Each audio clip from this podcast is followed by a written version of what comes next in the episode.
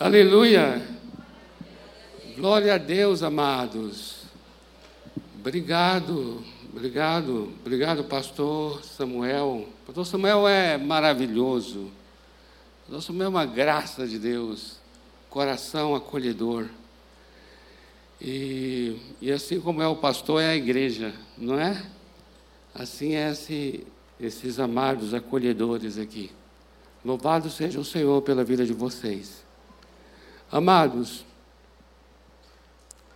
nós, nós tivemos o desperta, não é? Na semana passada. E não significa que a gente agora agora está dormindo, né? Passou o desperta, a gente agora tá, não está mais desperto. Não. Tivemos a nossa experiência do desperta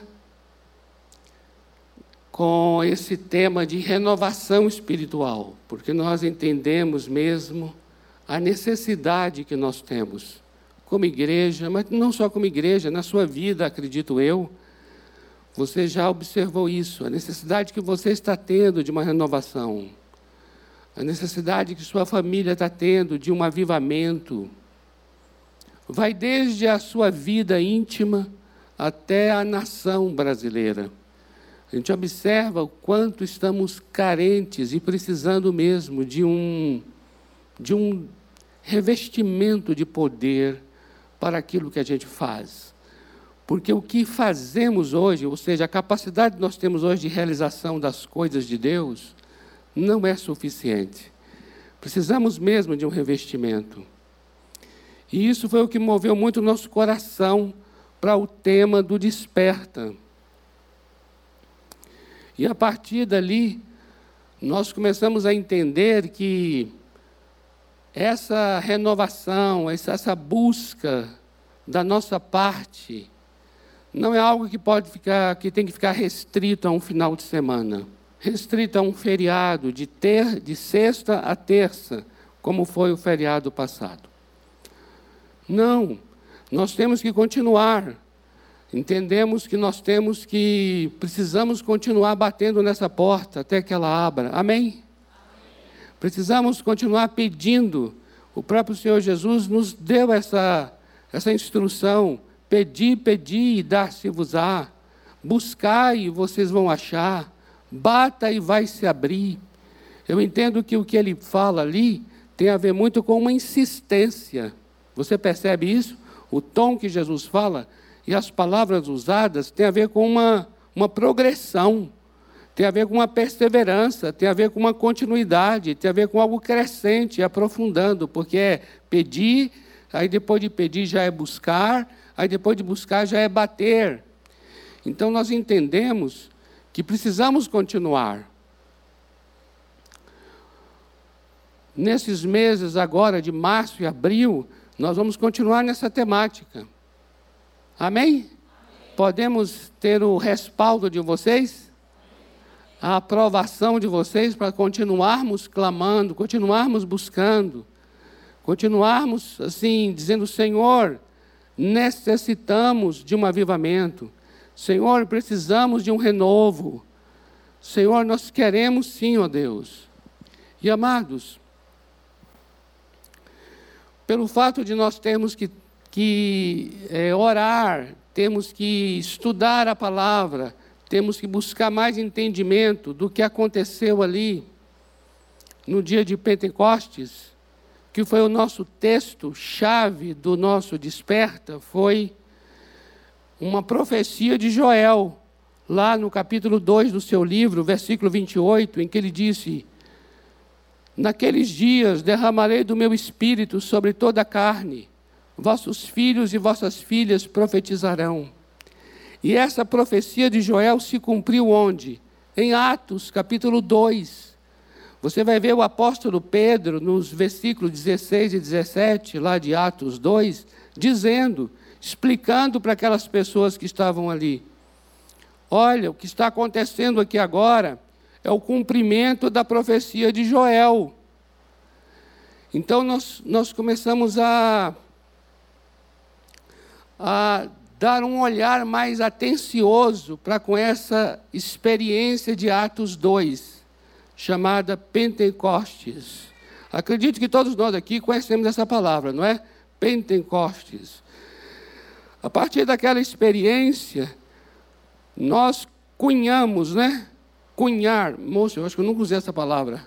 Nós é, é, criamos um, um, um rótulo, um rótulo que é assim, uma igreja pentecostal, uma pregação pentecostal, uma vida pentecostal.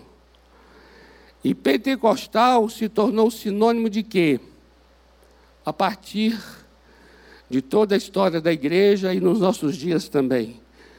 Pentecostal tornou-se sinônimo de uma pessoa cheia do fogo de Deus, não é assim?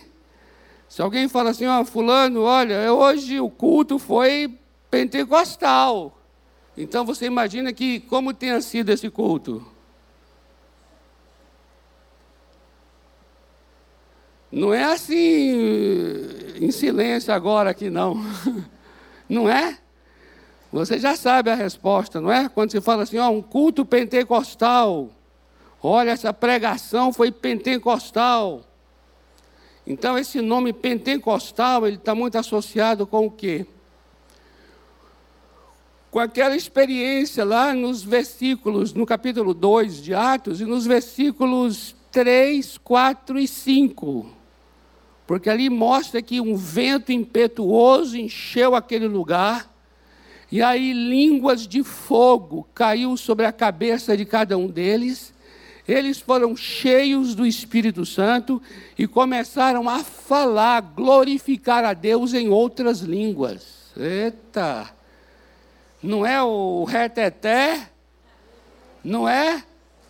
é? Reteté já é um termo assim que eu não sei nem de onde surgiu esse negócio. Mas assim, aí eu não sei se já está até. Aí eu não sei para onde já foi a palavra.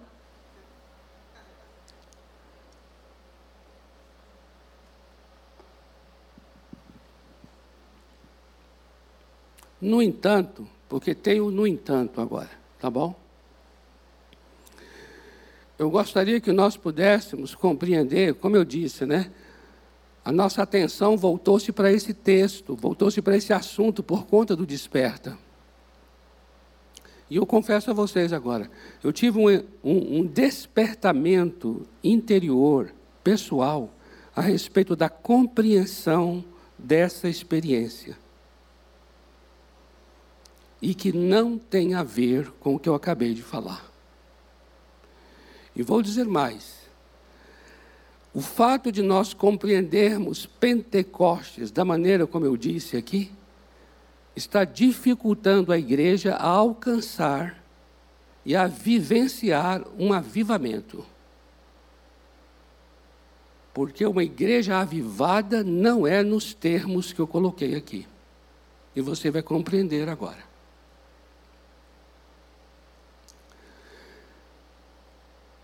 Pentecostes, primeiramente, é uma palavra grega. Como você já sabe, penta é cinco, não é? Penta. A gente já está acostumado com esse penta de cinco. Então, Pentecostes significa o quê? Quinquagésimo dia. O que eu estou dizendo quando eu falo assim, a pregação foi pentecostal, eu estou dizendo literalmente que a pregação foi quinquagesimal.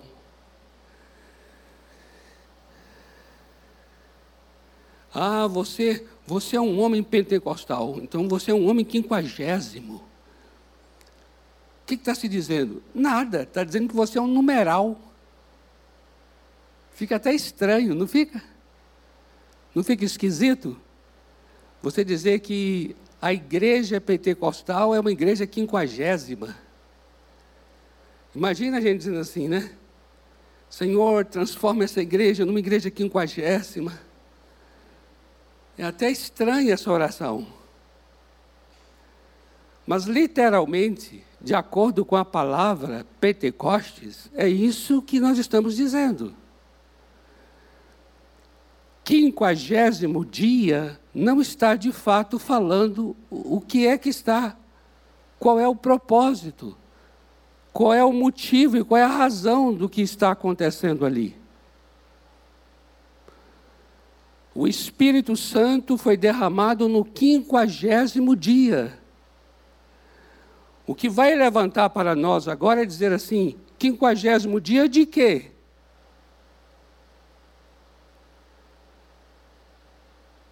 Como eu posso entender que o Espírito Santo foi dado, foi derramado?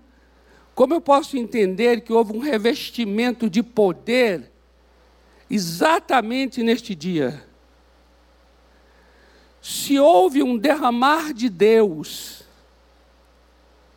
exatamente neste dia, ao cumprir-se o dia de Pentecostes, então essa data revela, essa data ela mostra uma verdade que está relacionada com esse derramamento do Espírito. Vocês compreendem? O Senhor Deus não faria em um dia anterior ou posterior. Ele fez exatamente neste dia. Nós compreenderemos isso, veja bem como é que é interessante. 50 dias antes dessa experiência, sabe o que foi que aconteceu? Aconteceu a festa da Páscoa, o Pessa. Dia 14 do primeiro mês. Olha só, atenta. Dia 14 do primeiro mês. No dia 14 do primeiro mês, o cordeiro é morto. Isso é chamado de festa da Páscoa. Por causa de quê? Por causa lá de Êxodo capítulo 12. Lá em Êxodo 12 diz o quê? O Senhor falando: Este é o primeiro mês. E aí o Senhor diz: Ó, no décimo dia desse mês, pegue o animal e verifique se ele não tem nenhum defeito. Caso ele não tenha nenhum defeito, no décimo quarto dia ele será imolado, sacrificado. Observa.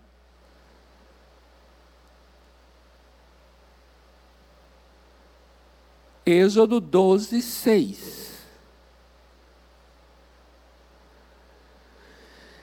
Exatamente neste dia, exatamente no dia 14 do primeiro mês, quando Jesus estava aqui entre nós, no seu ministério, quando chegou em determinada, no primeiro mês, no dia 14, veja como é que é interessante, no dia 10 anterior, Jesus ele foi examinado, examinado pelas autoridades religiosas e políticas. Assim como aquele animal lá era examinado, o cordeiro, Jesus também foi examinado. Qual foi o parecer final dado por Pilatos? Não vejo nesse homem crime nenhum. Não ver nele crime nenhum significa que o cordeiro não tem defeito. Se o cordeiro não tem defeito, ele está pronto para o sacrifício. Amém, amados? Aí quando chega no dia 14 do primeiro mês, Jesus é morto. Por quê? Porque a morte de Jesus é o cumprimento da Páscoa, lá de Êxodo 12. Amém? Então o nosso Deus, veja bem, ele faz aquilo na data exata daquela festa. Jesus morre não no dia 13, nem no dia 15, mas no dia 14 do primeiro mês. Por quê? Porque a morte de Jesus está cumprindo a morte daquele animal, o cordeiro lá de Êxodo 12. E assim como aconteceu lá, eles serem libertos da escravidão, agora com Jesus nós somos também libertos do poder e da condenação do pecado. Oh, glória! Aleluia! Pode aplaudir mesmo. Merece. Uhul! Merece. Muito bem. Amados, Não é só com a Páscoa, não. Com tudo o que aconteceu no Antigo Testamento, vai se cumprir exatamente conforme o próprio Deus já estabeleceu lá atrás no Antigo Testamento. Observa isso. O que que isso nos ensina? Veja bem, nos ensina o seguinte. Olha só, deixa eu fazer esses movimentos aqui, eu gosto de fazer esses movimentos para você só para ilustrar. Aqui é o Antigo Testamento, tá bom? Aqui vai ser o Novo. Quando você chega aqui no Novo Testamento, você tem 1 aos Coríntios 5, 7, que diz assim: Cristo, o nosso Cordeiro Pascal, foi sacrificado. Isso é aqui, o Novo Testamento. Jesus foi sacrificado, ele é o Cordeiro Pascal. E aqui nós temos Êxodo, capítulo 12, versículo 6, para dizer que o cordeiro, aqui é o animal, o cordeiro, o animal, ele é sacrificado. O que nós então aprendemos com isso? Aprendemos o seguinte, presta atenção. Você só vai conseguir entender Jesus como cordeiro imolado quando você entende o animal morto em Êxodo 12. Para entender a morte de Jesus no Novo Testamento, você precisa compreender a festa da Páscoa no Antigo Testamento.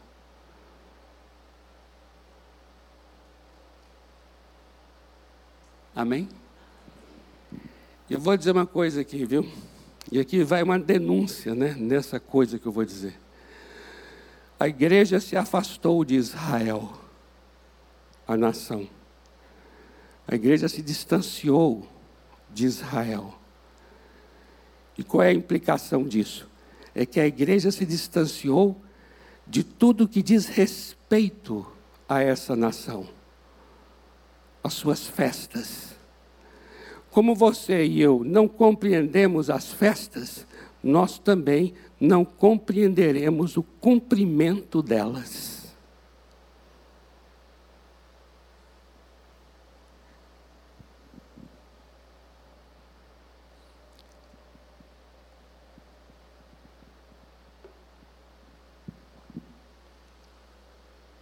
E aí nós chegamos em Pentecostes. Vamos lá? Como é que eu vou entender esse derramamento que aconteceu exatamente, o derramamento do Espírito Santo, Atos capítulo 2, versículo 1. Ao cumprir-se o dia de Pentecostes, estavam todos reunidos no mesmo lugar. Então, de repente, um vento impetuoso encheu aquele lugar. Ou seja, houve uma manifestação sobrenatural do Espírito Santo no dia de Pentecostes. E se você pegar a palavra Pentecostes, vai dizer assim: o derramamento do Espírito aconteceu no quinquagésimo dia. Mas espera um pouco. Para aí, congela. Vamos voltar. O que é Pentecostes? Tá bom esses movimentinhos aqui, não tá? Tá ajudando? O que, que é Pentecostes? Nós temos outros nomes, são os nomes originais da festa. Quando eu falo original, é nome hebraico, porque Pentecostes é nome grego. Então eu queria que você, por um instante, deixasse o nome grego de lado e vamos ao nome original da festa. Tem alguns nomes, mas nessa manhã, por questão até de tempo, eu quero destacar um, um deles, um deles, para você entender, entender o propósito do derramar do Espírito Santo.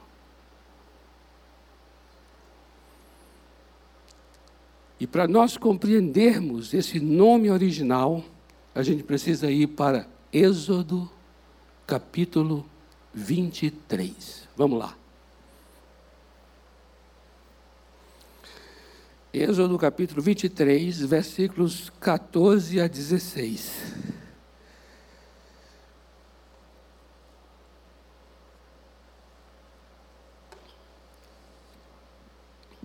Êxodo 23, 14 a 16. Vamos ler aqui as Escrituras. Eu gostaria que você pudesse ler, acompanhar a leitura, aqui, também em casa. Diz assim: Três vezes no ano me celebrareis festa. Aqui está falando das três grandes festas. Guardareis a festa dos pães asmos a festa dos pães asmos é chamada de Hag Matzah, na língua hebraica. O primeiro dia dessa festa é justamente a Páscoa. Comereis pão sem fermento. Pão sem fermento é matzah, que lá no Novo Testamento recebeu pão, o nome de pão, pão asmo. Sete dias comerás pães asmos, como te ordenei, ao tempo aportado no mês de Abibe, que é o primeiro mês. Porque nele saíste do Egito. Ninguém aparece de mãos vazias perante mim. Agora veja, segunda festa. Guardareis a festa da colheita. Então, diga assim: festa da colheita. Isso, guarde esse nome.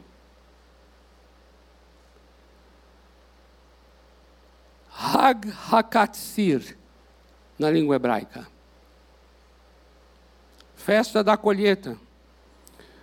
O que é a festa da colheita, amados? Você sabe o que é a festa da colheita? É a segunda grande festa, que é a de Pentecostes. Olha aí. A palavra Pentecostes não tem nela o significado de colheita. A palavra Pentecostes só diz quinquagésimo dia. Para você entender que Pentecostes é a festa da colheita, você tem que voltar lá, lá atrás, no Antigo Testamento. Esta festa é a festa da colheita, dos primeiros frutos do teu trabalho, que houveres semeado no campo. E tem a terceira festa, que é chamada na língua hebraica de Hag Asif. O que é Hag Asif? É a festa do recolhimento, é a festa do ajuntamento. Essa acontece à saída do ano, quando recolheres do campo o fruto do teu trabalho. Essa sabe qual é? É chamada de Sukkot, a festa das cabanas, ou a festa dos tabernáculos. Então nós temos três grandes festas: a festa da Páscoa, a festa de Pentecostes e a festa de tabernáculos. Essa de Pentecostes é chamada de festa da colheita, Hag Hakatsir. Vamos para um outro texto que vai falar exatamente da festa da colheita. Levítico capítulo 23, versículos 15 e 16. Olha só, Levítico 23, 15, 16. Aqui está Pentecostes.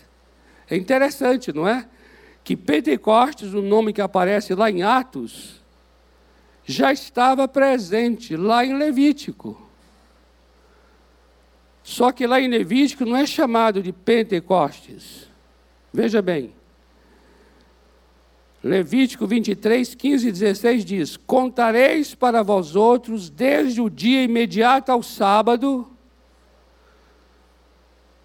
que é desde a Páscoa, desde o dia em que trouxerdes o feixe, o feixe da oferta movida. Que feixe é esse? É a colheita da cevada. Porque a colheita da cevada é no início dos 50 dias. Quando inicia os 50 dias, que é festa da Páscoa, começa a colheita da cevada, que é o que está aqui. Sete semanas inteiras serão, olha aí, ó, sete semanas, sete vezes sete, 49. Aqui está falando dos 50 dias. Nesse período, nós temos colheitas, que são assim: no primeiro, no início da, das semanas, colheita da cevada. No final dos 50 dias, é a colheita do trigo.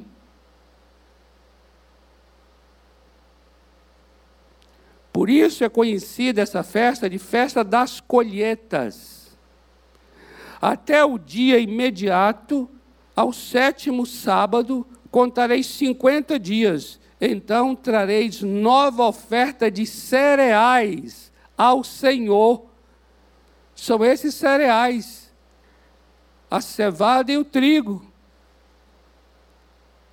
Observa como é é interessante o que está acontecendo no dia de Pentecostes.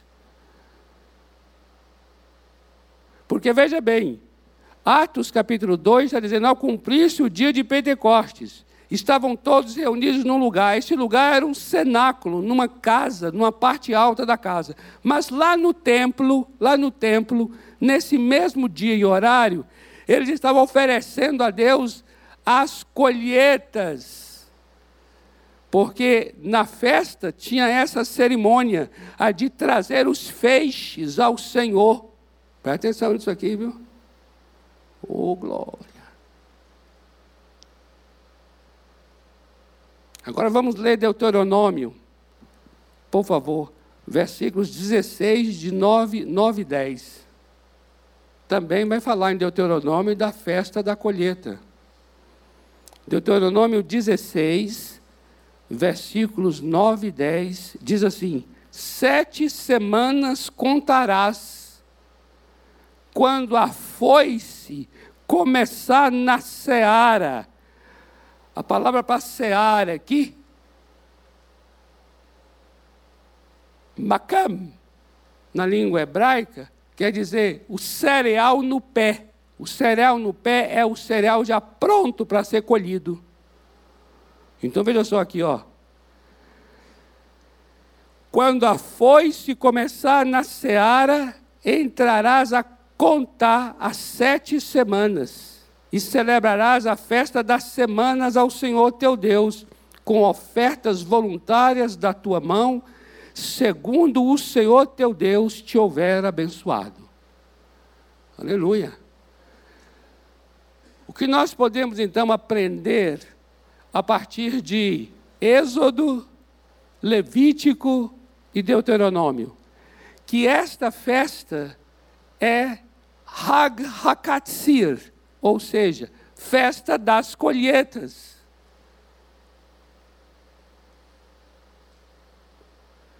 Dizer festa das colheitas é trazer para nós, então, o entendimento de que o Espírito Santo, ele foi derramado no dia da festa das colheitas. Podemos então fazer uma nova leitura de Atos 2, versículo 1.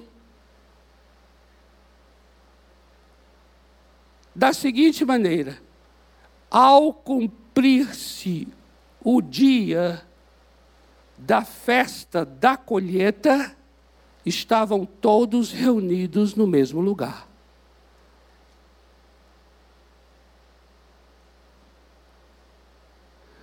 De repente, um som tomou lugar e um vento impetuoso encheu aquele ambiente.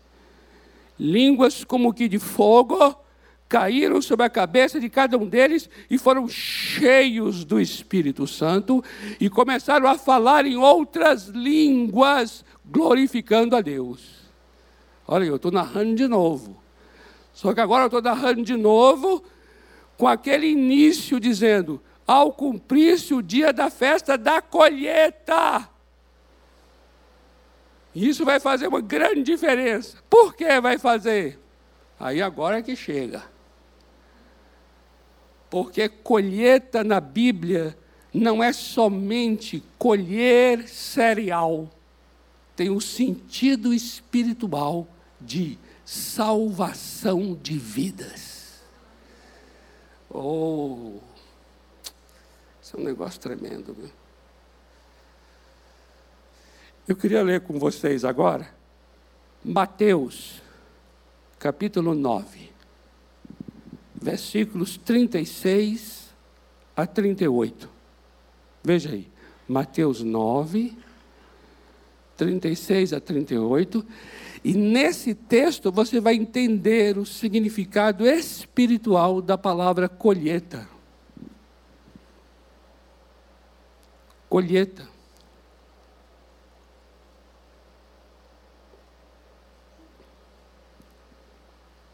Diz assim a palavra: Vendo ele as multidões, observa, amados, vendo ele é Jesus vendo as multidões, está falando aqui agora de multidões de vidas, de pessoas.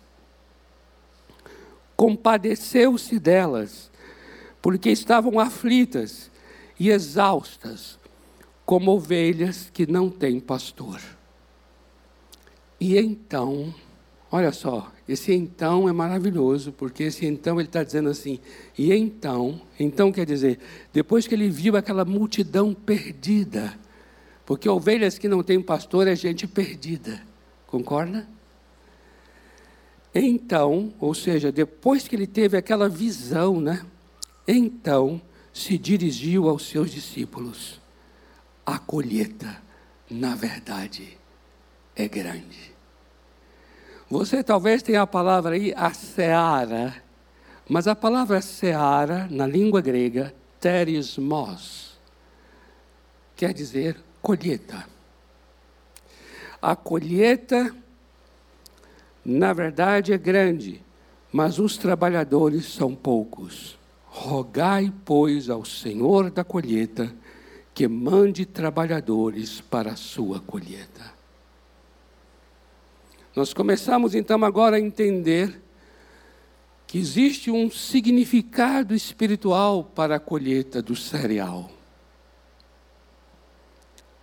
que não é outra coisa senão colher as vidas.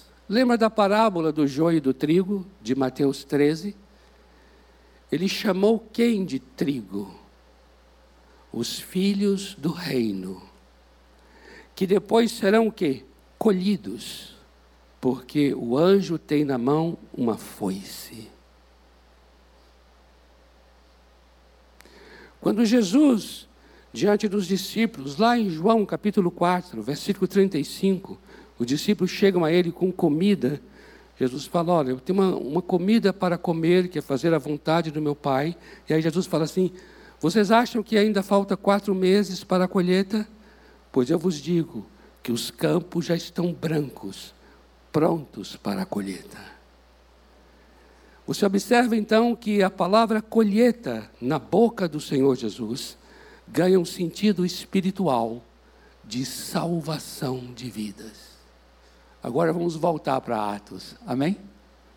Veja só. Ao cumprir-se o dia da colheita, porque Deus sabia que aquele dia, quinquagésimo dia, o povo dele, o povo de Israel, estava trazendo os feixes de trigo e cevada para o templo. Era o dia da colheita. E naquele mesmo dia e horário, o Espírito Santo estava sendo derramado sobre um grupo no cenáculo. Oh, aleluia! E aí, naquela hora, um vento impetuoso tomou o lugar. Uhul! Línguas de fogo caiu sobre cada um deles. Começaram a falar em outras línguas, conforme o Espírito concedia que falassem. E depois dessa experiência estrondosa, porque era estrondosa mesmo, barulhenta, quase 120 pessoas falando em outras línguas. A cidade de Jerusalém estava cheia de gente, porque era época de festa da colheita. Então vinha gente de vários lugares para Israel, para Jerusalém. Pessoas de várias nações e povos vieram ali. E por causa daquela experiência que eles consideravam uma experiência fora da curva, uma experiência que não era natural, aqueles povos foram atraídos por aquele, por aquele, por aquela, por aquela manifestação sobrenatural. E aí eles chegaram diante de Pedro e disseram, e dos discípulos: O que é que está acontecendo? Vocês estão bêbados? E aí Pedro diz: Não, não estamos bêbados, isso não é hora. O que está acontecendo aqui é o cumprimento da palavra do profeta Joel, que nos últimos dias derramaria do seu espírito sobre toda a carne. Aí começa Pedro. Aleluia. Aí, nesse mesmo capítulo 2, a partir do versículo 23, Pedro começa a pregar o Evangelho.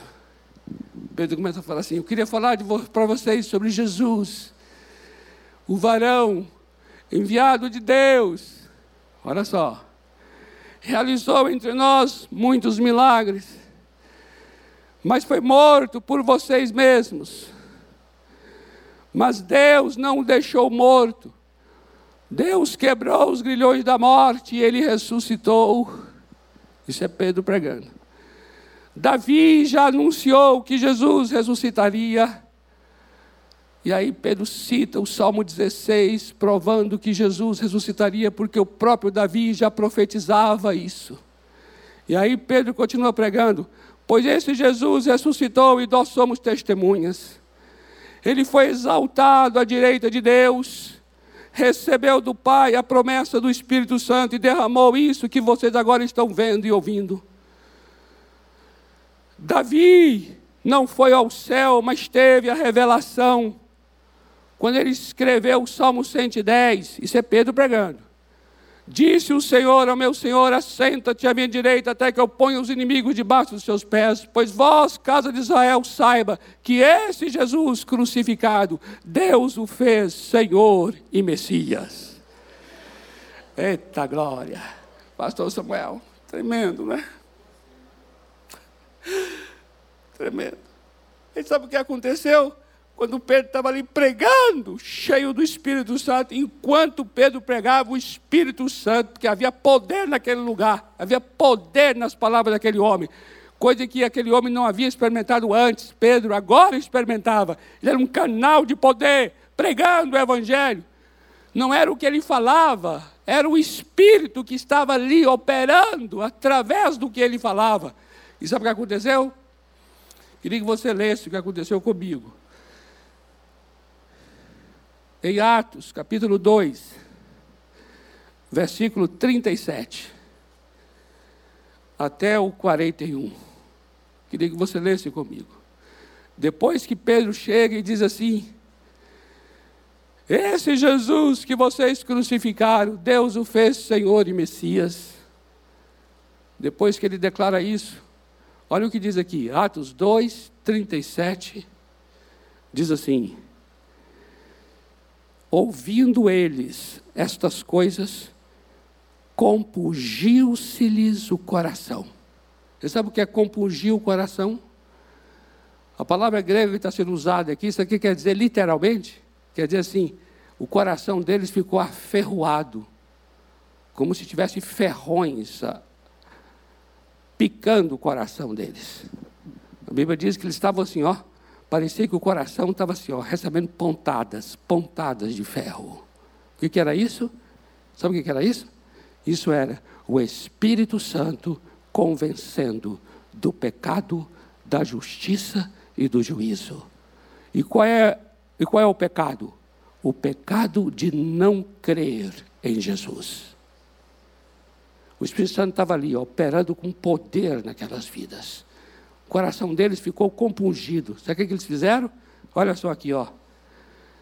Perguntaram a Pedro e aos demais apóstolos: O que faremos, irmãos?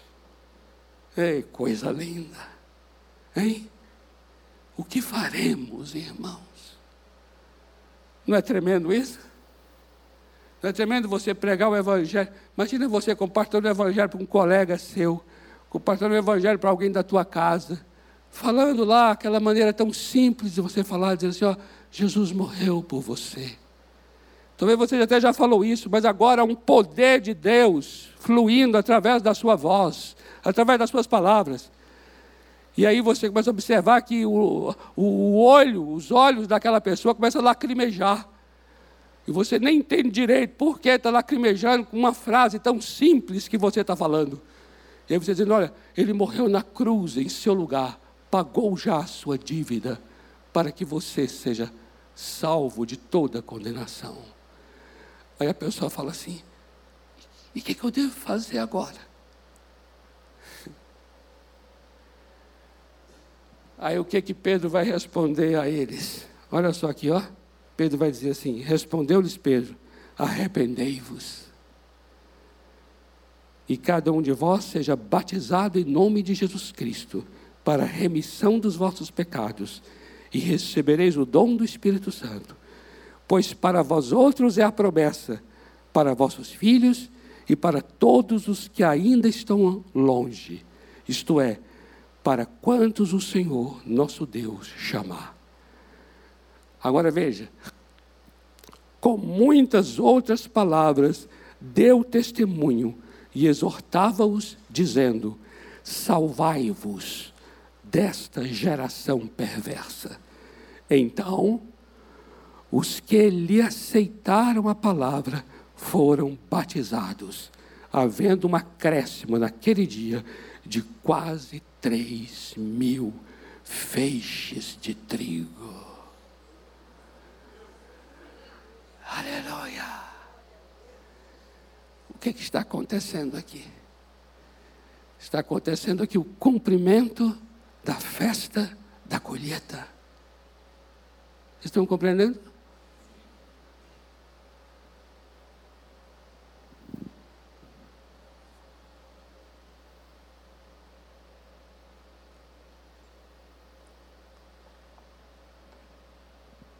a partir dessa compreensão.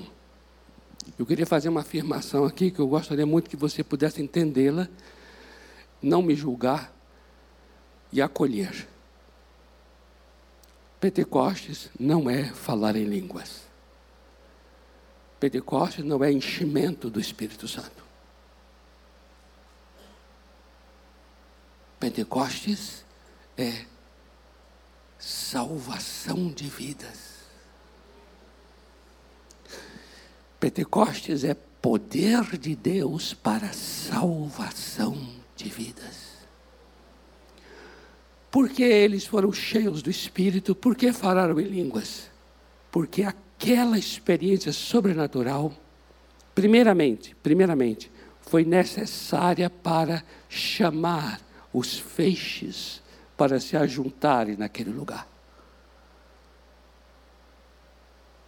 Quem é que iria ali se tivesse tudo normal? Ninguém. Quando eles viram que aquele povo falava em línguas, e cada um que estava ali entendia no seu próprio idioma, no seu próprio idioma, porque era assim, ó, digamos, você, se você estivesse lá, Pedro, ele é judeu, falando numa língua lá totalmente diferente glorificando a Deus. Você ia entender em português. Se tivesse lá um, um norte-americano, entender em inglês. Então o que estava acontecendo ali? Uma manifestação sobrenatural que só podia vir de cima e de Deus. Esse pessoal falou assim: o que está acontecendo aqui?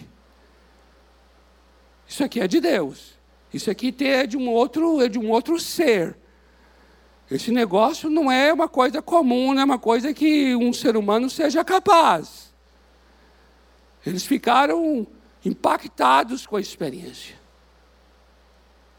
Então, primeiramente, aquela experiência, aquele enchimento, ele causou um impacto no sentido de chamá-los para dar ouvidos.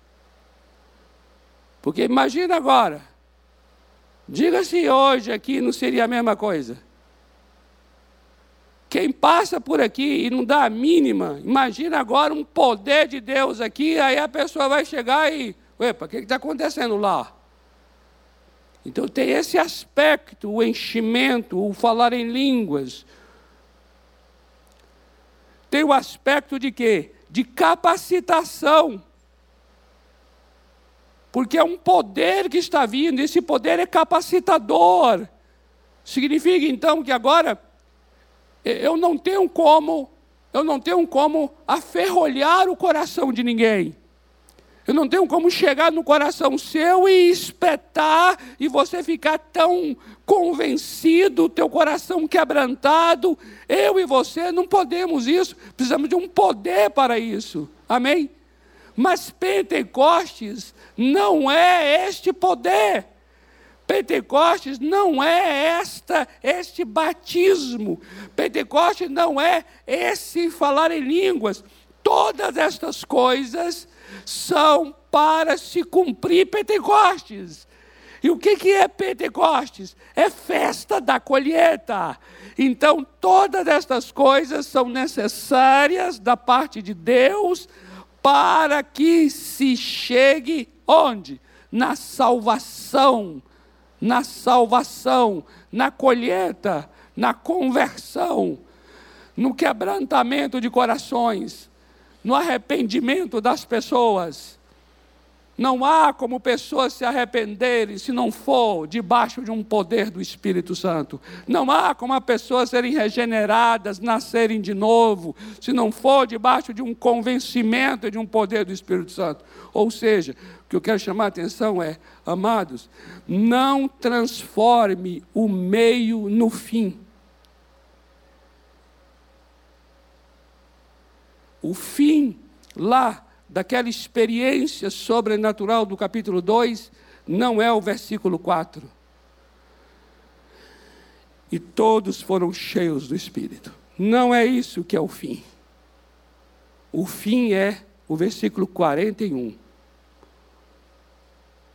E naquele dia, quase 3 mil almas foram batizadas.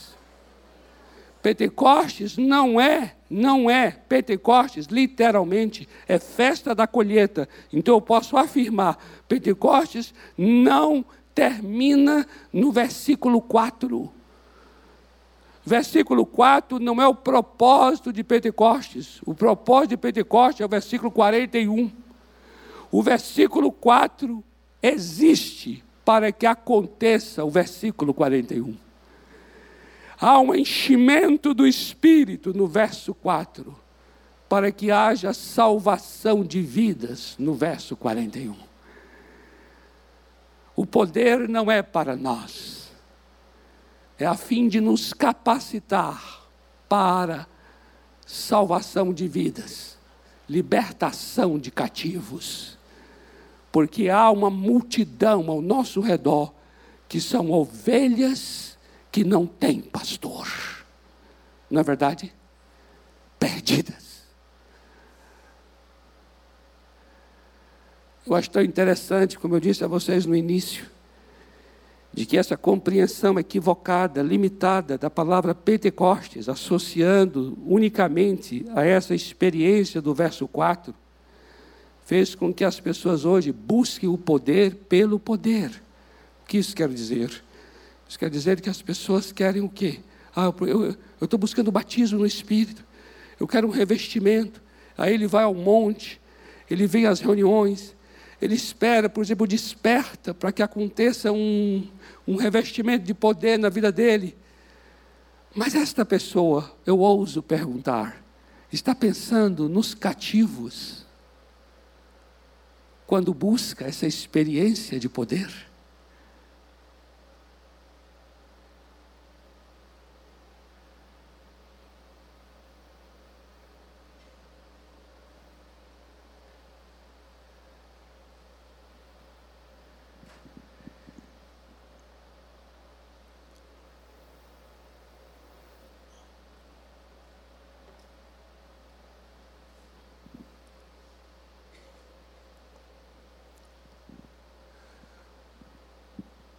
Não é interessante isso? Para a gente poder pensar?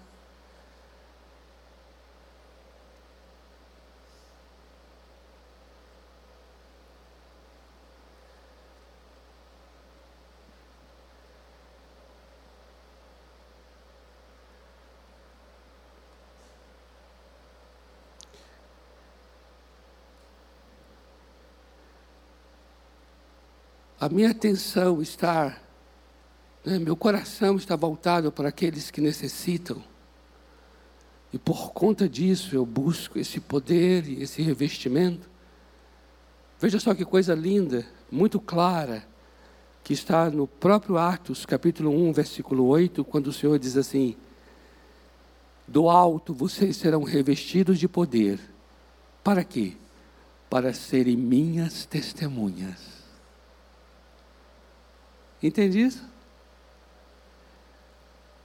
Ele mesmo falou isso já. Que a razão de receber poder é para ser testemunha. Ser testemunha quer dizer o quê? Eu vou anunciar para os outros. Eu vou testemunhar para os outros que Jesus morreu, que Jesus ressuscitou, que Jesus salva, que Jesus cura. Imagina você chegar e testemunhar para alguém que Jesus cura. Não precisa de poder de Deus para atuar numa cura, para ele então saber que Jesus realmente cura. Precisa desse poder. Mas veja, olha só, você será revestido de poder para testemunhar. Quando Atos capítulo 4, versículo 31 mostra que eles foram cheios do Espírito Santo de novo, de novo. Eles precisavam de um novo revestimento, e a Bíblia diz que até o local onde eles estavam orando foi abalado, a própria, a própria parede abalou. E diz a Bíblia ali em Atos 4, 31, que eles foram cheios do Espírito Santo. Para quê? Aí diz lá o texto: cheios do Espírito Santo, anunciaram a palavra de Deus com toda ousadia. Está compreendendo isso? Entende isso? Atos 1,8, Atos 4,31. Está mostrando o quê? Que esse revestimento, esse batismo, essas manifestações sobrenaturais, elas têm um fim. E qual é o fim? Testemunhar, anunciar essa palavra, a colheita, a colheita de vidas. Vamos orar? Oh, bendito Deus. Vamos ficar em pé, amados. Bendito Deus. Bendito, bendito, bendito Deus. Bendito Deus. Queremos de fato, Senhor, ter o um entendimento das tuas escrituras. Oh, bendito Deus, queremos compreender mesmo o propósito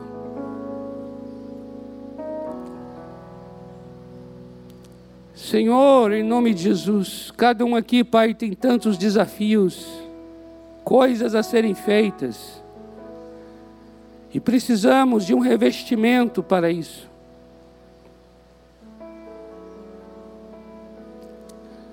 Meu Deus, quanta gente que precisa de ajuda, como o próprio pastor Samuel falou, quanta gente ao nosso redor que está sofrendo, sofrendo, sofrendo. E eu creio que essas pessoas que estão sofrendo, elas aguardam uma igreja avivada. Essa gente clama, essa gente está gemendo com dores de parto, esperando uma igreja, uma igreja, Senhor, revestida de poder. Pai, nós queremos nesta manhã dizer, Senhor, que não seja para nós, mas que seja para a salvação de vidas. Que não seja para nós, mas que seja através de nós para libertar pessoas de tanto sofrimento. Que não seja para nós, Pai, em nome de Jesus, queremos ser pessoas que busquem o poder, sim, Queremos buscar batismo no Espírito Santo, sim. Queremos falar em outras línguas, sim. Queremos, Senhor, os dons do Espírito Santo, sim. Mas nós queremos entender, Senhor, de uma vez por todas, nada disso é para nós. Mas através de nós, através de nós, Senhor, através de nós, o sofrimento é muito grande. São muitas vidas como ovelhas que não têm pastor, estão tão perdidas, Senhor. Como tocar nelas, Senhor? como abençoar um familiar, Senhor, como abençoar um amigo, um colega de trabalho, Senhor. Está ali, talvez morrendo ao nosso lado, Senhor.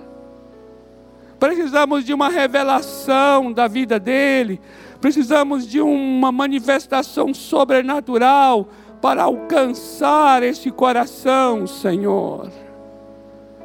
Clamamos nesta manhã, revista-nos de poder, porque nós estamos entendendo este poder, nós estamos compreendendo a razão, o motivo, o propósito dele. Nós entendemos, Pai, que essa, esse derramamento não termina em nós mas termina em vidas sendo batizadas nas águas. Nós queremos ver nossa família batizada nas águas. Nós queremos ver nossa parentela, nossos colegas, queremos trazer amigos aos batismos. Aleluia. Queremos ter a alegria de ver gente curada através de nós. Ah, Senhor, faz uma coisa grande neste lugar, Senhor. Eu abençoo cada amado, cada amada neste lugar, Senhor. Faz uma coisa grande em nós e através de nós, em nome do Senhor Jesus. Amém, amém e amém. Glória a Deus! Uhul! Amém! Amém! Amados, olha, essa semana seja um abençoador, amém? E diga assim, Senhor, preciso de poder para abençoar, Senhor. Não dá, sem poder eu não consigo, Pai. Preciso de revestimento de poder para tocar vidas através de mim, alcançar corações através de mim, destruir cativeiros através de mim, quebrar algemas através de mim, em nome de Jesus. Amém? Dê um abraço nessa pessoa aí que está perto de você. O Senhor te abençoe, o Senhor te guarde, o Senhor faça resplandecer o rosto dele sobre você, tenha misericórdia de você e te dê shalom, paz